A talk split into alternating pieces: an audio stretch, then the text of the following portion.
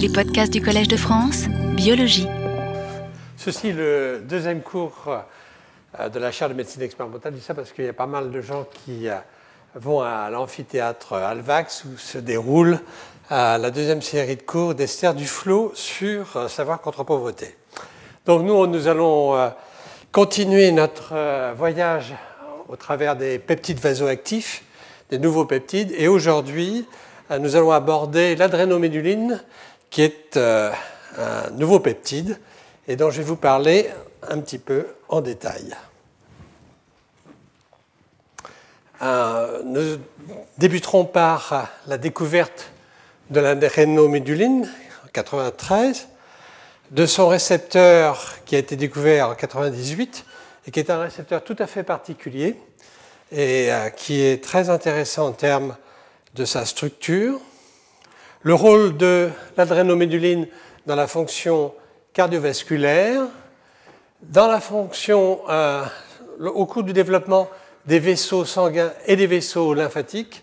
C'est un rôle qui a été élucidé euh, tout à fait récemment, puisque les derniers papiers datent de début euh, milieu 2008. Donc c'est pour cela que je pensais que réellement ce sujet était intéressant.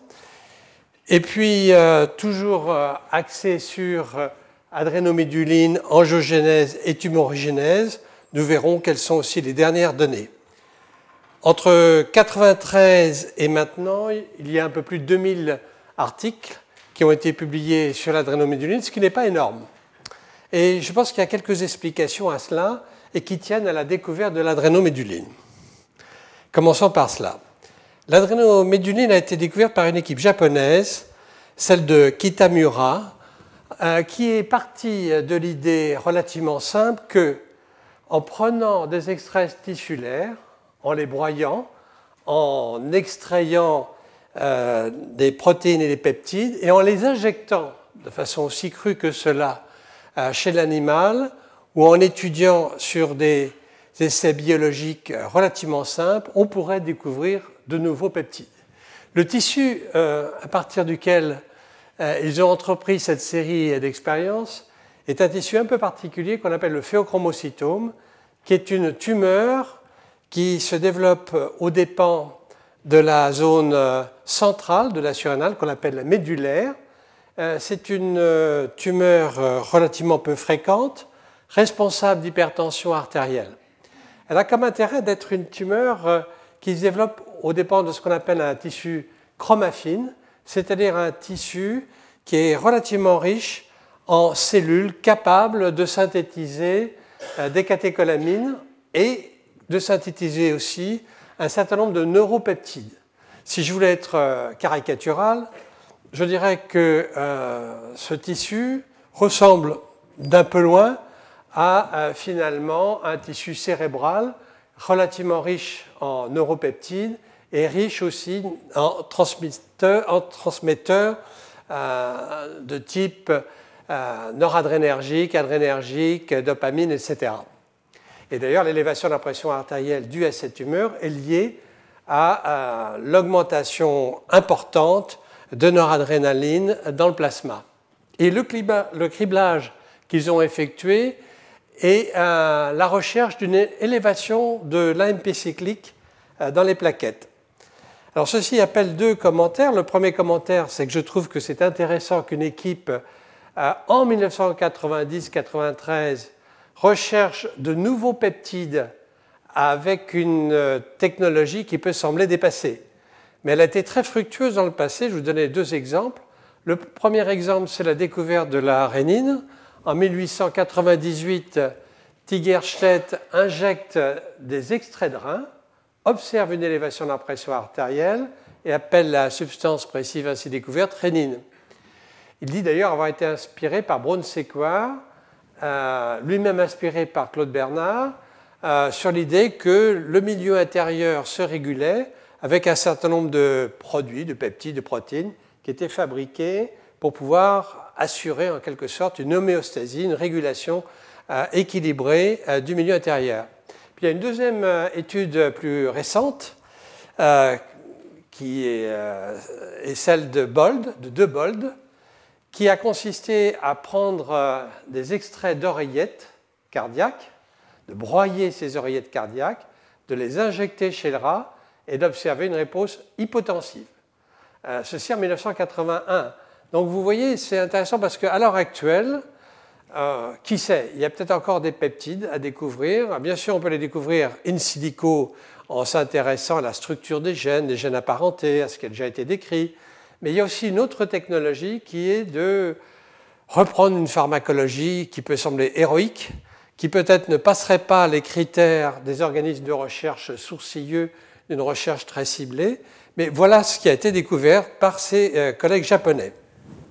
Alors, ils ont en fait une expérience antérieure intéressante, puisqu'ils avaient trouvé dans le phéochromocytome antérieurement deux peptides à action vasorelaxante qui sont d'une part ce qu'on appelle le VIP, vasoactive intestinal peptide, un peptide qui euh, est un neuropeptide et qui a des propriétés puissantes de vasorelaxation, et d'autre part le calcitonine gene related peptide, CGRP, calcitonine gene related peptide, donc un peptide assez proche, on va le voir d'ailleurs tout à l'heure, euh, de la calcitonine, qui lui aussi est un peptide hypotenseur.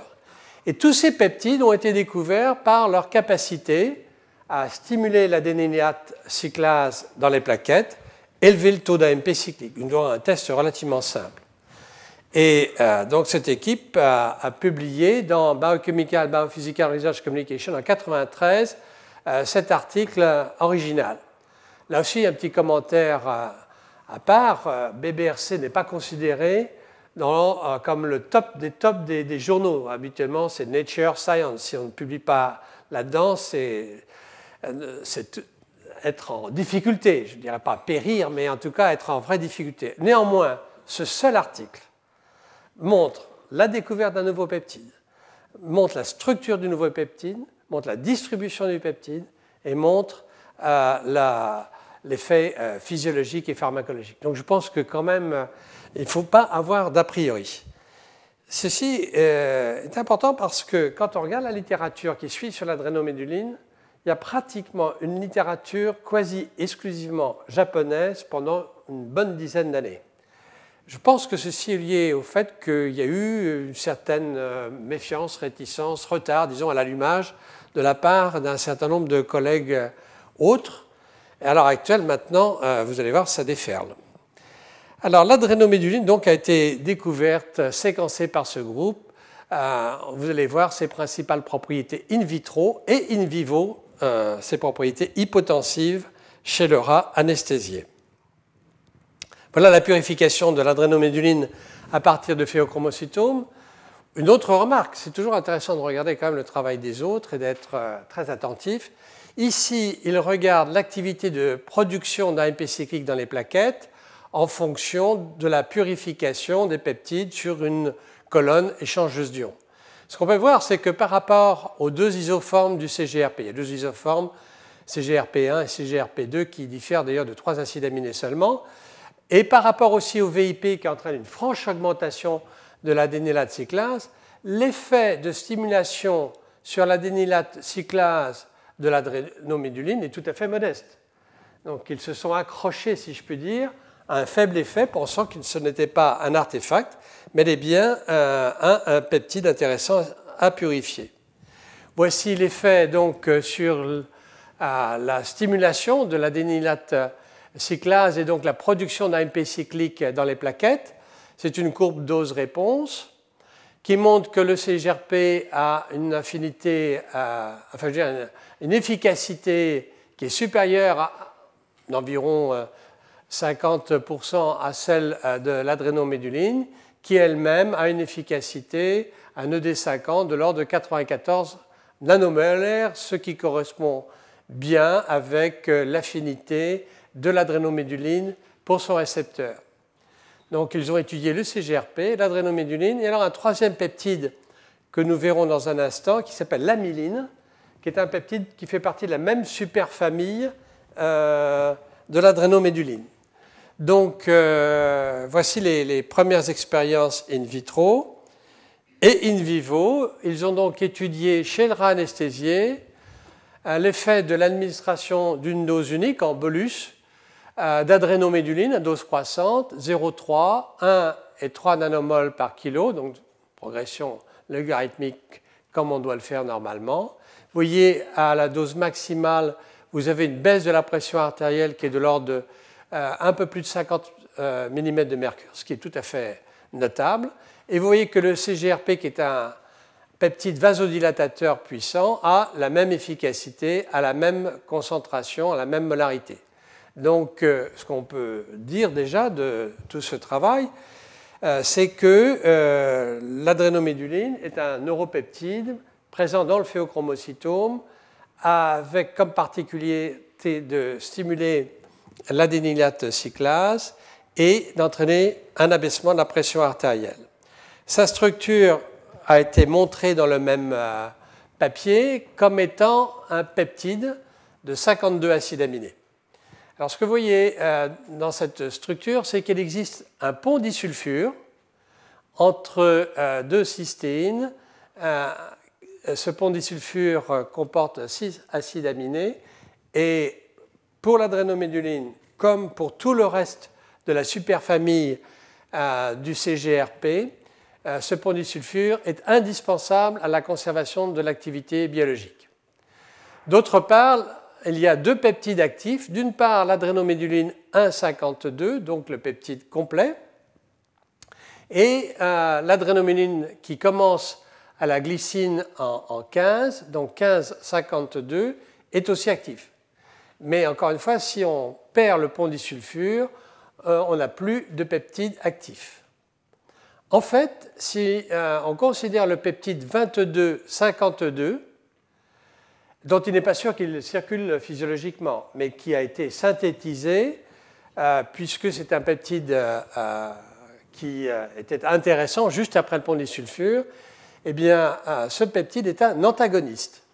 Donc il est intéressant de voir que dans la, molécule de l'adrénoméduline, vous avez deux peptides euh, qui sont actifs, le peptide complet et un peptide un peu raccourci mais gardant le pont disulfure, et d'autre part un peptide antagoniste.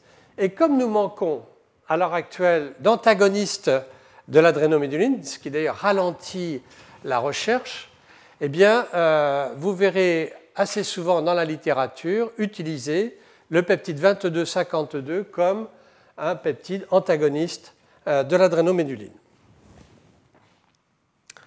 Alors, l'adrénoméduline fait donc partie de cette euh, superfamille calcitonine et calcitonine gene-related peptide. Alors, la calcitonine, c'est une vieille hormone qu'on trouve dans les poissons. C'est vrai aussi de tous ces euh, peptides et de tous leurs récepteurs. Et ce qu'on peut dire, c'est que en plus, par exemple pour l'adrénoméduline, il existe plusieurs adrénomédulines, plusieurs gènes codants pour l'adrénoméduline chez les poissons. Chez les mammifères et chez l'homme, il n'y a qu'un gène pour l'adrénoméduline. Et donc, il y a eu une diversité chez les poissons qui s'est perdue au fur et à mesure de l'évolution. Tous ces peptides ont en commun un pont disulfure. Dans le cas de la calcitonine, il y a un pont disulfure de 7 acides aminés et dans le cas de tous les autres, adrénoméduline, les deux isoformes du CGRP, 1 et 2, de l'amyline et d'un peptide qui a été découvert euh, relativement récemment, qui est l'intermédine ou adrénoméduline 2, tous ces peptides ont le même pont disulfure. Deuxième euh, caractéristique de tous ces peptides sur le plan de la structure et la fonction, c'est l'existence d'une amidation en C-terminal. C'est-à-dire qu'en C-terminal, au lieu d'avoir un carboxylate libre, euh, le carboxylate est amidé et euh, cette carboxylation, cette amidation pardon, est indispensable à l'activité biologique. Donc deux caractéristiques. Avec des propriétés assez différentes. En résumé, nous le verrons bien sûr, l'adrénoméduline a des effets cardiovasculaires, des effets sur le système nerveux central, des effets euh, au niveau métabolique, et je parlerai essentiellement des effets cardiovasculaires. La calcitonine, qui est finalement le gène euh, le, plus, important, si je puis dire, le, celui qui a été découvert en tout cas le premier, a une action sur la réabsorption osseuse, diminue la réabsorption osseuse, il y a une action au niveau du système nerveux central. Le CGRP est un peptide qui est, important, distribué notamment au niveau du système nerveux central. Quand je dis important, c'est un peptide qui est vasodilatateur, je l'ai dit, mais aussi un neuropeptide et qui agit au niveau des terminaisons synaptiques, euh, au niveau central, au niveau des jonctions euh, neuromusculaires, comme par exemple au niveau des artères cérébrales. Il se trouve aussi au niveau du noyau trigéminé.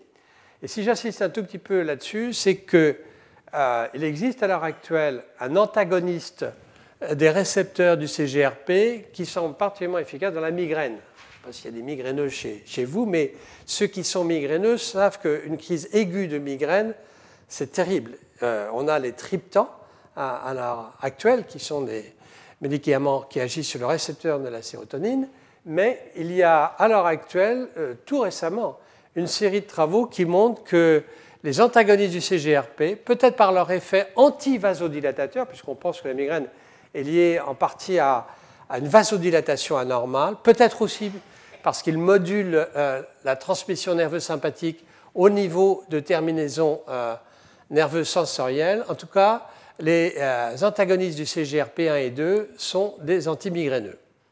L'amyline, j'en dirai pas plus, mais son rôle n'est pas très bien connu.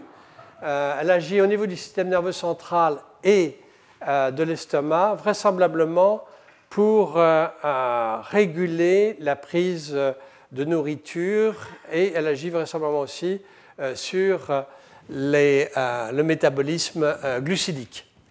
Et puis je dirais quelques mots tout à l'heure sur l'intermédine, puisqu'elle est assez homologue à l'adrénoméduline. En fait, l'adrénoméduline partage 37% d'homologie avec l'adrénoméduline 2 ou intermédine, tandis que les autres, les CGRP et l'amyline, ont une faible analogie de structure en dehors de cette euh, euh, présence donc, du pont disulfure et de l'amidation C-terminale.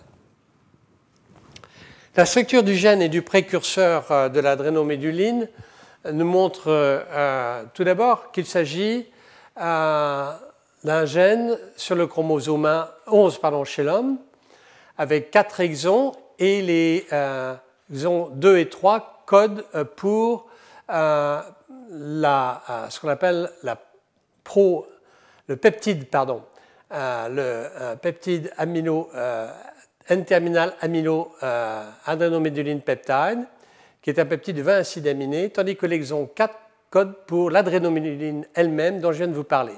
En effet, le gène code pour un précurseur qu'on appelle la pré-pro-adrénoméduline. Ce précurseur comporte d'une part un signal peptide de 21 acides aminés et ensuite euh, un gène, euh, pardon, un ARN messager qui code pour une protéine qui est la proadrénoméduline qui fait 164 acides aminés.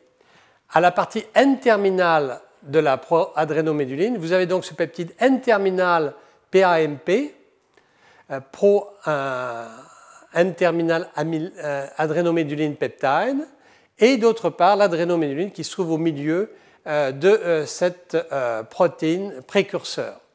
Alors, il existe une maturation, comme il existe souvent dans des gènes qui codent pour des neuropeptides ou pour des hormones, une maturation qui permet d'avoir d'une part le PAMP et d'autre part l'adrénoméduline à partir de ce précurseur, la proadrénoméduline.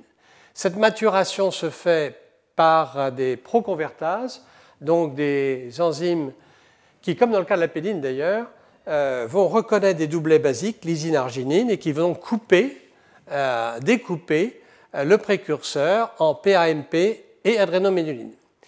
Il existe d'autre part, à la partie C-terminale de la PAMP et de l'adrénoméduline, une glycine. cette glycine qui est donc précédé du doublet basique lise-arge de coupure de la proconvertase, est très importante car c'est un signal d'amidation. C'est absolument standard. Par exemple, la vasopressine, c'est glise, lise, arge dans le précurseur. De même pour les encéphalines. Donc c'est quelque chose qui est automatique. Ce qui veut dire qu'il va y avoir deux adrénomédulines et deux PAMP. D'une part, une adrénoméduline glycine qui n'est pas encore amidée, qui est donc 53 acides aminés et qui est inactive, et d'autre part, la véritable adrénoméduline active ou mature, euh, qui, elle, ne comporte que les 52 acides aminés. Et il existe une enzyme particulière d'amidation qui réalise euh, euh, ce travail et qui s'appelle la peptidyl glycine alpha mediating monooxygénase, qu'on appelle PAM, qui a été découverte notamment lorsqu'on en a travaillé sur le groupe de Betty et Peirce, notamment, qui avait travaillé sur la maturation euh, de la pro-opiomelanocorticotropine, excusez-moi, mais pro-opiomelanocorticotropine, ça veut dire qu'il y a à l'intérieur du précurseur de la CTH, de la MSH, etc., et donc euh, euh, qui sont pour certains d'entre eux amidés, et donc la peptidylglycine alpha-mediating monooxygénase est l'enzyme qui, à partir du signal gli-lys-arge, gli-lys-arge pour à la fois la PAMP et l'adrénoméduline va permettre cette amidation en C-terminal, qui est donc essentielle pour l'activité. Alors, la distribution de l'adrénoméduline a été euh, étudiée d'abord dans le travail euh, pionnier de Kitamura que je vous ai signalé, puis étudiée euh, à plusieurs reprises dans la littérature et on va essayer de le résumer ici. Tout d'abord, dans la surrénale turmorale, le phéochromocytome, le taux d'adrénoméduline euh, est de l'ordre de 1000 fois celui d'une surrénale normale. Et puis, euh, on observe euh, l'adrénoméduline qui est pratiquement de distribution ubiquitaire au cours du développement, et vous verrez l'importance de l'adrénoméduline dans le développement du système vasculaire, et aussi à l'état adulte. On la trouve dans pratiquement tous les liquides biologiques où elle a été explorée le sang, l'urine, le liquide céphalo-radichinien. Elle est euh, notablement exprimée, et sa fonction est bien connue maintenant, dans le système cardiovasculaire. On la trouve euh, là au niveau euh, du cœur, des oreillettes, des ventricules, on la trouve dans les cardiomyocytes et dans tous les vaisseaux, soit les petits vaisseaux, les micro-vaisseaux, soit dans les gros vaisseaux de type aorte. On la trouve euh, au niveau de l'endomètre, du placenta, et ceci est important puisqu'il y a des hypothèses concernant l'adrénoméduline et euh, la grossesse et la grossesse pathologique. Au niveau cellulaire, euh, dans la paroi artérielle, elle est présente dans les cellules endothéliales et les cellules musculaires vasculaires. Elle est présente en grande quantité dans le poumon.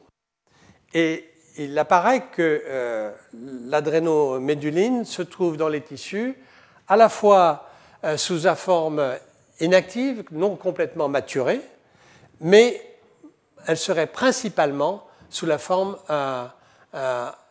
mature, active, donc amidée. Dans d'autres organes, on trouve de l'adrénoméduline dans le rein, au niveau des tubes distaux et collecteurs. La surrénale, euh, au niveau de la médulaire, le point intéressant, c'est que l'adrénoméduline, comme un certain nombre de neuropeptides, comme par exemple le VIP euh, que je signalais, ou d'autres euh, peptides que l'on trouve dans cet organe chromaffine, est stocké dans des granules, et donc peut être libéré brutalement avec la chromogranine. On la trouve dans le tube digestif, euh, au niveau de la muqueuse épithéliale, dans le pancréas. Je n'insisterai pas là-dessus, mais euh, il est possible que l'adrénaline puisse être considérée comme une adipokine, un petit peu comme l'apéline que nous avions vu la dernière fois, c'est-à-dire jouant un rôle dans le métabolisme euh, glucidique. Au niveau du système nerveux central, on la retrouve dans les noyaux supraoptiques et paraventriculaires. Au passage, comme l'apéline, de nouveau, je ne cherche pas à établir des, parallélismes excessifs, mais c'est quand même intéressant de voir ces peptides ont une distribution similaire. Et de fait, euh, euh, l'adrénoméduline joue un petit rôle, semble-t-il, dans la libération de la vasopressine. Nous verrons cela plus tard. Et enfin, au niveau de l'hypophyse.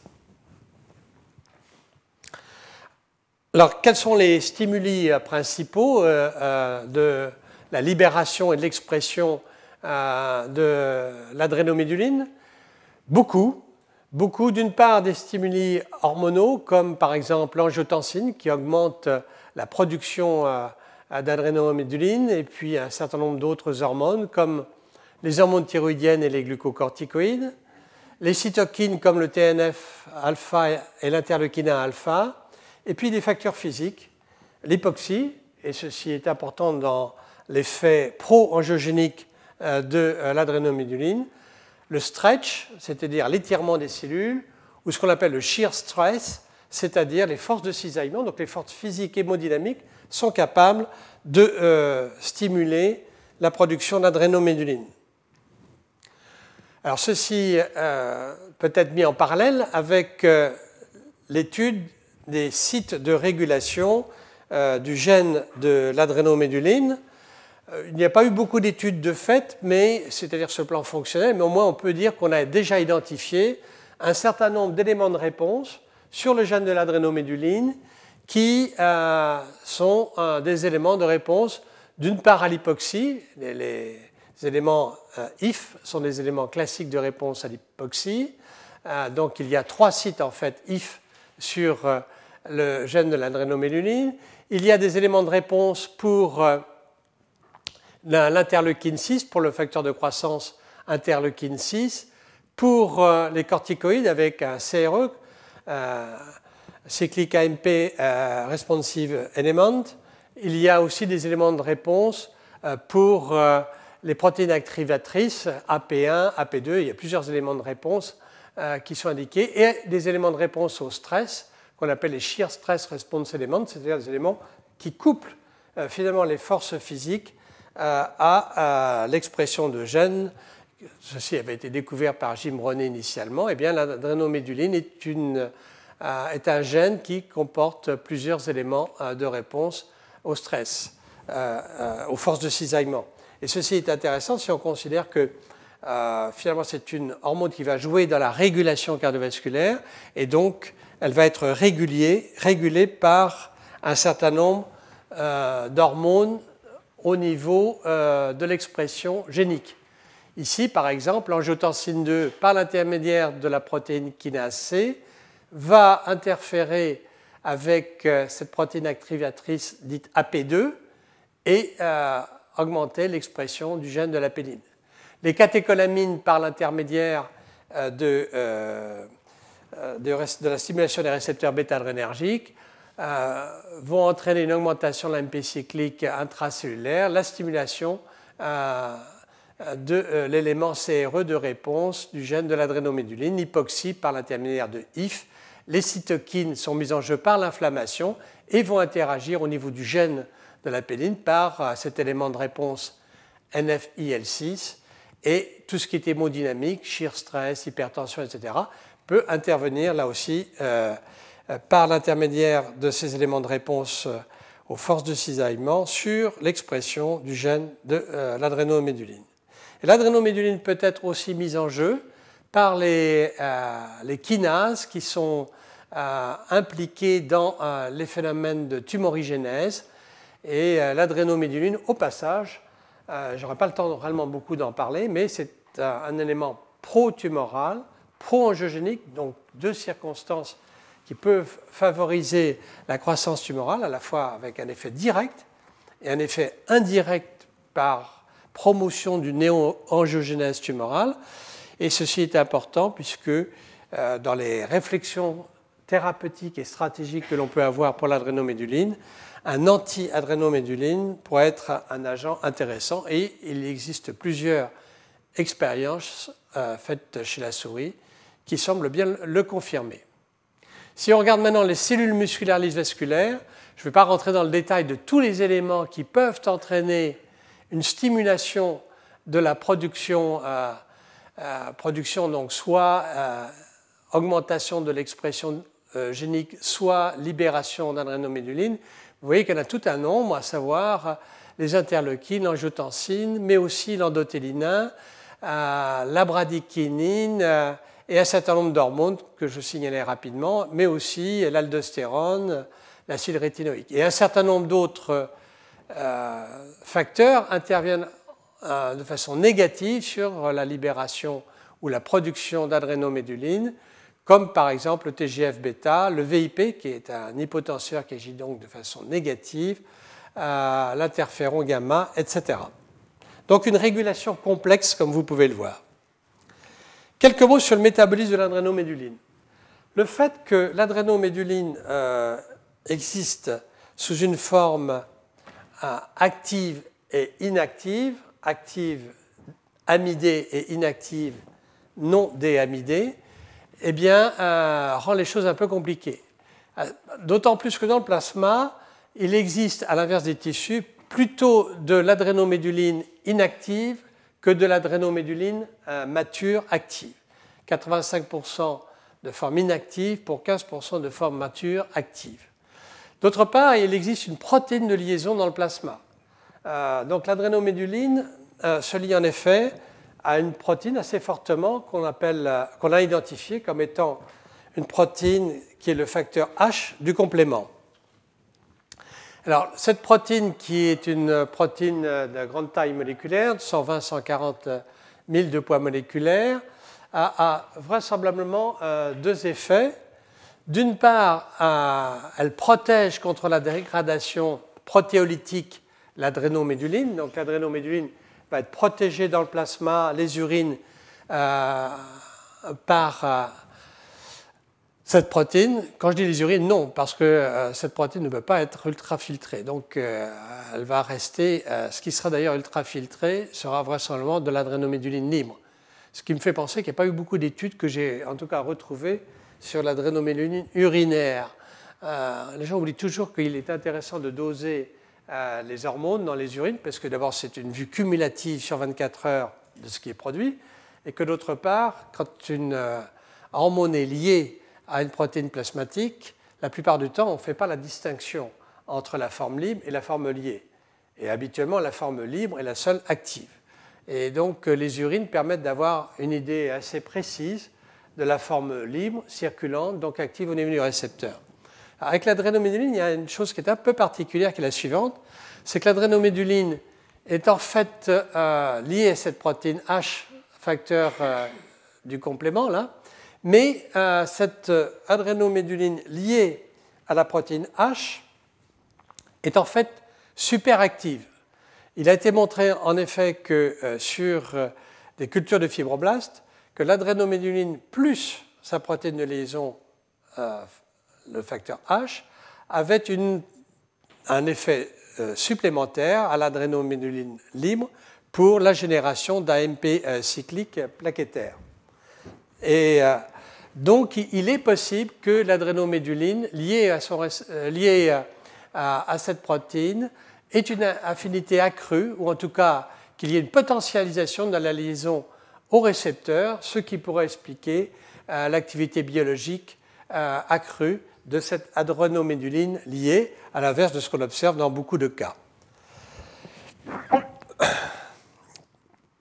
Alors, elle circule dans le plasma à, des concentrations de l'ordre de 2 à 20 picomoles par litre, donc comme dans pas mal euh, de cas, dans pas mal d'hormones.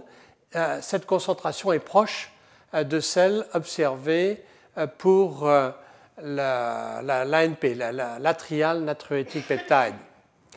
La source d'adrénoménuline plasmatique serait essentiellement l'endothélium. Dans l'endothélium, les cellules endothéliales sont vraiment un des sites majeurs de production d'adrénoméduline et, c'est sans doute de là que vient la majeure partie de l'adrénoméduline qui circule. Euh, l'adrénoméduline dans les urines provient vraisemblablement à la fois de l'excrétion, mais il est possible qu'il y ait une formation intrarénale. Je vous ai indiqué euh, il y a quelque temps, euh, un instant que l'adrénoméduline se trouvait au niveau tubulaire. Quelles sont les enzymes de dégradation de l'adrénoméduline? Ce n'est pas bien connu il semble que la neutrale endopeptidase soit impliquée la NEP. Alors ceci est intéressant parce que nous n'avons pas à l'heure actuelle d'agoniste de l'adrénoméduline. Ce, qui serait très utile, c'est d'avoir un agoniste de petite taille qui permette d'explorer les effets d'adrénoméduline. Ce que je vais vous montrer dans un instant, c'est la perfusion d'adrénoméduline pour repérer son activité biologique chez l'animal ou chez l'homme. Donc un agoniste non peptidique, en tout cas, n'existe pas. Si on pouvait bloquer la dégradation de l'adrénoméduline, on la potentialiserait euh, et ceci peut être euh, le cas si on travaille sur les, enzymes qui métabolisent l'adrénoméduline, comme la neutralandopeptidase. Mais la neutralandopeptidase euh, dégrade un certain nombre d'autres peptides, au passage notamment la bradykinine. Au passage, ce serait deux fois potentialiser un peptide, enfin, potentialiser, je veux dire, deux peptides vasodilatateurs qui sont dégradés par la NEP euh, la bradykinin d'un côté et euh, l'adrénoméduline de l'autre. Mais il y a sûrement d'autres enzymes qui sont impliquées. Il semble aussi qu'il y ait une clairance pulmonaire, c'est-à-dire que euh, lorsque l'on fait des gradients entre le taux d'adrénaline dans le plasma, dans l'artère et la veine pulmonaire, on s'aperçoit que le poumon est capable de métaboliser de façon, semble-t-il, relativement importante l'adrénoméduline Ceci est intéressant dans la mesure où euh, l'adrénoméduline joue un rôle notamment sur euh, euh, la circulation pulmonaire. Elle abaisse très notablement les résistances vasculaires des artères pulmonaires. Alors nous allons passer maintenant au récepteur de l'adrénoméduline, qui est un récepteur particulièrement intéressant. je rappelle ici un certain nombre de récepteurs orphelins dans les peptides qui sont à l'ordre du jour. Je vous ai montré euh, la dernière fois que le récepteur de l'apéline était un récepteur orphelin que l'on appelait APJ, euh, euh, similaire à l'angiotensine, et dont le ligand, l'apéline, a été découvert quelques années après que le récepteur lui-même ait été identifié. nous verrons la prochaine fois que l'urotensine a un récepteur qui était lui aussi un récepteur orphelin, proche de la somatostatine. Dans le cas de l'apéline, dans le cas de l'adrénoméduline, c'est encore un peu plus compliqué. En fait, euh, il y a deux récepteurs qui sont impliqués euh, dans la liaison de l'adrénoméduline et dans sa signalisation intracellulaire. Un premier récepteur qui est un récepteur proche du récepteur de la calcitonine et qu'on appelle pour cette raison d'un terme un peu barbare, le calcitonine related like receptor, et que j'appellerai le CLR plus tard, calcitonine like receptor. Pourquoi? Je m'arrête une minute. La calcitonine a été le premier, euh, la première de ces hormones euh, découvertes de toute la série. Et le premier récepteur qui a été découvert, un peu après d'ailleurs que la calcitonine ait été découverte, est un récepteur qui s'appelle le récepteur de la calcitonine. C'est logique. Un récepteur à sept domaines transmembranaires, couplé au protéine G, comme le récepteur de la péline. Bien. Ensuite, on a découvert le CGRP. Et là, on s'est mis à chercher un récepteur du CGRP dont on pensait, avec assez de logique, qu'il pouvait être proche du récepteur de la calcitonine puisque les deux molécules, calcitonine et calcitonine gene-related peptide, partagent une assez grande homologie. Et donc, on a découvert le calcitonine-like récepteur. Deuxième récepteur identifié dans la série, deuxième récepteur couplé aux protéines G. Très bien. Mais les choses n'étaient pas tout à fait satisfaisantes, je vais en dire un mot. Maintenant, on découvre l'adrénoméduline 93. Et donc on se dit, a priori, l'adrénoméduline va se lier soit au récepteur de la calcitonine, soit au CLR, calcitonine-like récepteur. Eh bien non. Euh, en fait, euh, le récepteur de l'adrénoméduline est un hétérodimère, donc une association entre d'une part le calcitonine-like récepteur et une protéine qu'on appelle RAMP. Les RAMP, ce sont des récepteurs activité modifying protein. Ce sont donc des protéines qui modifient l'activité du récepteur. Ces RAMP, ou RAMP, on va, on va, franciser euh, le, mot, ces RAMP sont des molécules euh, qui, à l'inverse des récepteurs couplés aux protéines J qui traversent sept fois la membrane, traversent une fois la membrane.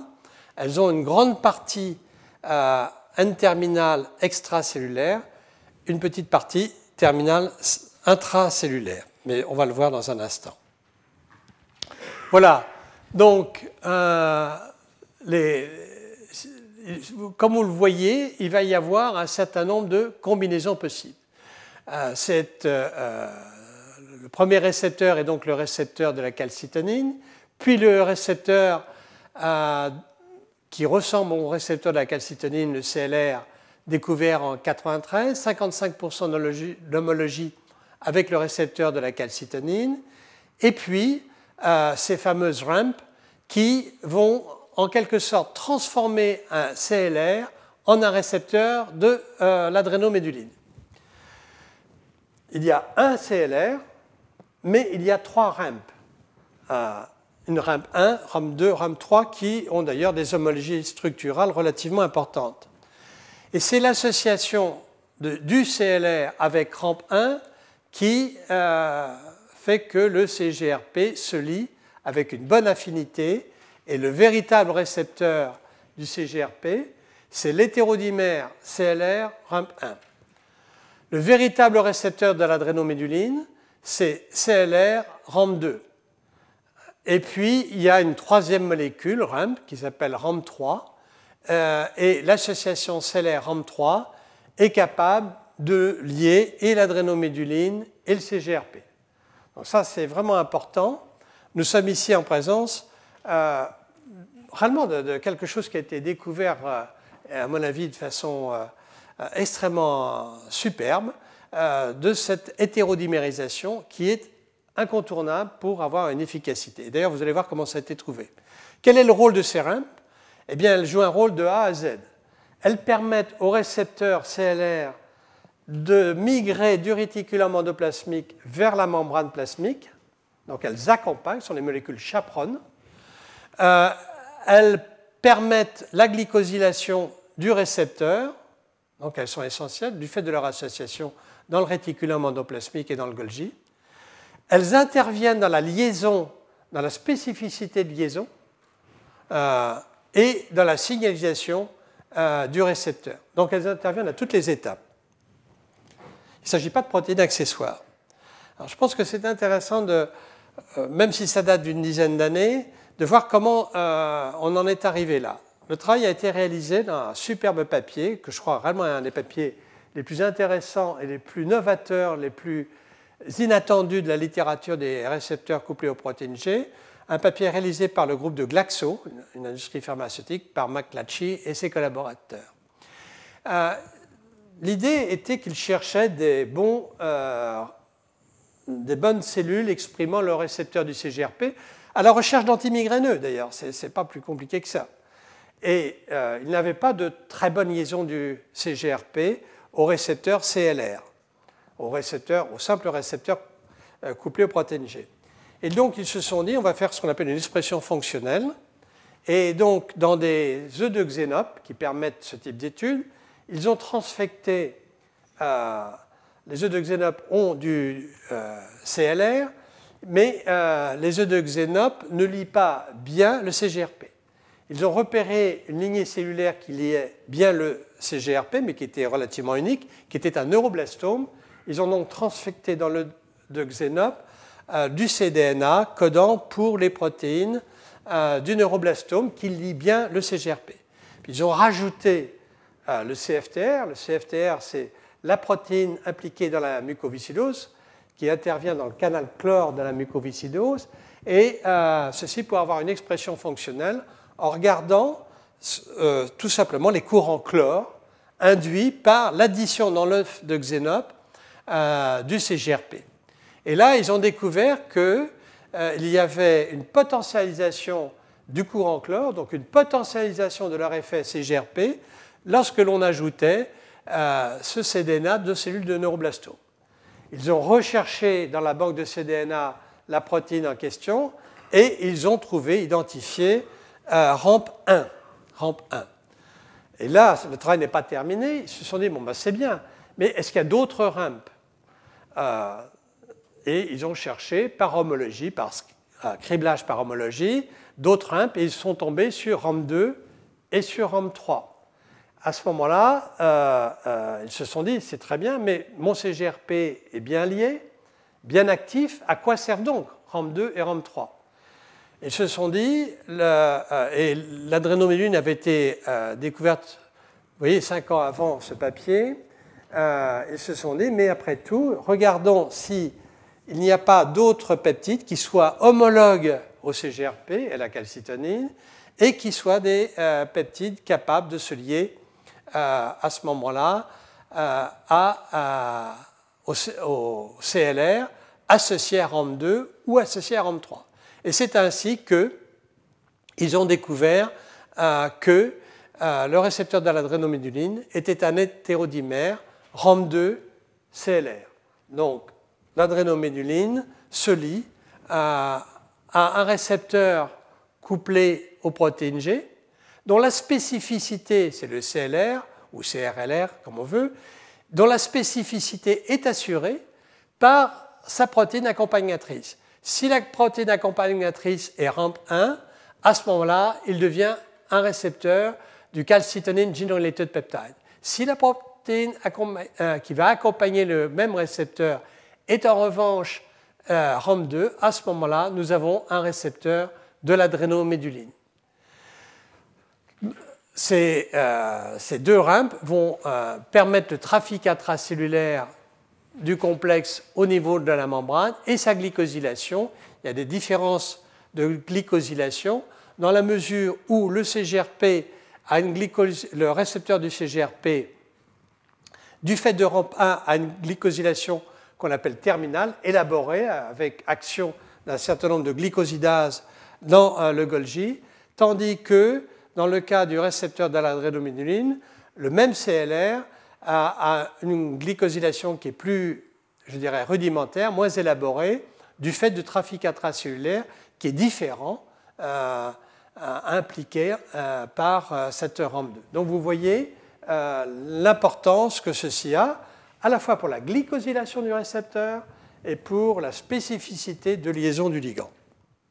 Donc, ce qui fait réellement euh, le récepteur de l'adrénoméduline, c'est certes le récepteur couplé aux protéines G, qui va permettre la signalisation de type stimulation de la cyclase, mais encore une fois, euh, euh, de la protéine RAMP.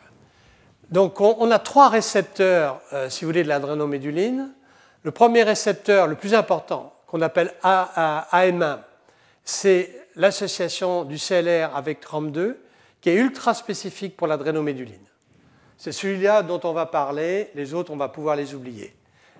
Euh, le problème, c'est que nous n'avons pas d'antagoniste en dehors de ce fragment peptidique tiré de l'adrénoméduline lui-même, qui est le 2252. Deuxième récepteur, euh, qui est le récepteur AM2, qui est l'association du CLR et de la protéine RAM3, et qui lie à la fois l'adrénoméduline et le CGRP. Mais il lie mieux le CGRP que l'adrénoméduline. Et l'antagoniste euh, du euh, récepteur CGRP, qui est un peptide qu'on appelle 837, qui est là aussi un fragment dérivé du CGRP, est plus affin pour euh, le récepteur AM2 que l'antagoniste adrénoméduline 2252. Et le troisième récepteur, qui est le vrai récepteur du CGRP, qu'on appelle CRGP1, c'est l'association du récepteur CLR, RAMP1, affinité exclusive ou quasi-exclusive pour le CGRP, et les antagonistes. Alors, le tel KGPAN, c'est le fameux antagoniste non peptidique que je vous ai décrit. Euh, je crois que c'est un, produit de Pfizer et non pas de Glaxo, ce qui est quand même euh, dommage puisque c'est Glaxo qui avait découvert toute l'histoire au départ. Euh, et qui est donc cet antimigraineux. Et le Lancet vient de publier un essai randomisé, toujours difficile au passage dans la migraine compte tenu des effets placebo, mais qui s'avère être au moins aussi efficace que les triptans et surtout entraînant moins l'effet secondaire, ce qui est quand même un point important, notamment sur le plan dépressif. Quelques mots encore sur euh, les euh, et ces CLR. Personnellement, je pense que c'est un nouveau paradigme. On parle beaucoup d'hétéro ou d'homodémérisation des récepteurs couplés aux protéines G. La dernière fois, j'avais montré un certain scepticisme ou disons que je pensais qu'il fallait attendre un petit peu pour être certain que le récepteur apéline et APJ se combinent ensemble, modifient la signalisation, là, l'expérience est absolument incontournable, et vous allez voir avec les expériences de knockout, c'est superbe. Donc ces rampes sont des grandes protéines, enfin grandes, elles font environ 160 acides aminés. Il y a une partie transmembranaire qui est très conservée entre elles, de même que la partie intracellulaire. Euh, et puis une partie extracellulaire qui est plus importante, euh, N-terminale, et qui euh, diffère. Elles ont donc une homologie relativement modeste, de l'ordre de 30%, mais ce qui est important, c'est les hémologies fonctionnelles au niveau transmembranaire et intracellulaire. Je dirais qu'elles sont distribuées de façon euh, ubiquitaire, et même plus ubiquitaire encore que l'adrénoméduline. On, trouve d'une manière générale une corrélation assez bonne entre la présence de ces rampes et euh, la réponse à l'adrénoméduline et au CGRP, par exemple au niveau de la horte. pour RAM2 qui nous intéresse, et notamment chez l'homme, on trouve euh, RAM2 en grande quantité dans le cœur. C'est là aussi on trouve de l'adrénoméduline. Dans le poumon, qui est très riche en adrénoméduline. Et dans les muscles squelettiques, qui, à ma connaissance, ne sont pas particulièrement riches en adrénoméduline. Mais comme vous pouvez le, constater, pratiquement RAM1, RAM2, RAM3 sont présents dans quasiment tous les tissus qui ont été étudiés dans cette euh, étude, euh, cette revue de Paramesvaran de 2006. Alors, la situation est un peu complexe, comme vous pouvez l'imaginer, avec euh, euh, euh, rampes et ce CLR. En fin de compte, nous avons deux GPCR, le calcitonine, le récepteur de la calcitonine, et un deuxième récepteur GPCR qui est le calcitonine-like récepteur, le CLR. Et puis vous avez trois rampes et vous avez plusieurs ligands. Donc, ce qui explique qu'il y a une certaine combinatoire compliquée. Dans le cas de la calcitonine, la calcitonine se lie à son récepteur, point à la ligne. Il n'y a pas besoin de ramp. La calcitonine, c'est l'exemple classique. Dans le cas de l'amyline, eh bien, la laminine, euh, euh, pardon, euh, se lie au CLR qui est associé à, à ramp 1. Dans le cas, je ne reviens pas, dans le cas des autres récepteurs, CGRP et amyline. Je vous ai montré euh, les euh, différentes possibilités. Mais ce qui est important de bien voir, c'est que, euh, au fond, vous avez ici une série de peptides qui sont relativement proches en termes de structure-fonction, un récepteur couplé au protégé, le CLR, trois RAMP. Et donc, la spécificité, si vous voulez, cellulaire et tissulaire, va être en partie déterminée en fonction euh, des euh, combinaisons variées qui peuvent exister euh, dans les cellules. Et on peut être surpris que dans certaines cellules, on n'ait pas tel type de réponse attendue. Eh bien, ça peut provenir du fait que RAMP1, RAMP2 ou RAMP3 sont soit absents, soit exprimés à un moment donné, mais pas à un autre, et que le CLR soit relativement modeste par rapport au récepteur de la calcitonine. Donc, il y a là une combinatoire relativement variée. Pour résumer, euh, euh, je dirais donc qu'il y a une interaction entre le CLR et la rampe au niveau euh, du réticulum endoplasmique. au niveau du Golgi, une glycosylation qui va être plus ou moins complète en fonction du ramp, expression au niveau de la membrane plasmique, et ensuite possiblement un, un arrêt du fonctionnement du récepteur par euh, l'arestine, qui est une protéine qui va stopper, comme son nom l'indique, l'action du GPCR. Euh, il peut y avoir internalisation et recyclage euh, de l'ensemble, comme il peut y avoir dégradation suivant les conditions. Donc pour résumer encore une fois, ces molécules sont à la fois des chaperones et des molécules qui déterminent la liaison du ligand. Donc je dirais euh, que ce concept d'hétérodimérisation est nouveau. À ma connaissance, il n'y a pas eu d'autres euh, euh, exemples dans la littérature de ce type d'hétérodimérisation. et que ceci a un intérêt pour la conception de produits qui pourraient agir sur les récepteurs du calcitonin gene-related peptide et de l'adrénoméduline dans des indications qui sont, outre la migraine dont j'ai déjà parlé, l'hypertension artérielle, l'hypertension artérielle pulmonaire et le choc septique. Et on va voir pourquoi en fonction des propriétés, notamment de l'adrénoméduline. Retrouvez tous les podcasts du Collège de France sur www.collège-de-france.fr.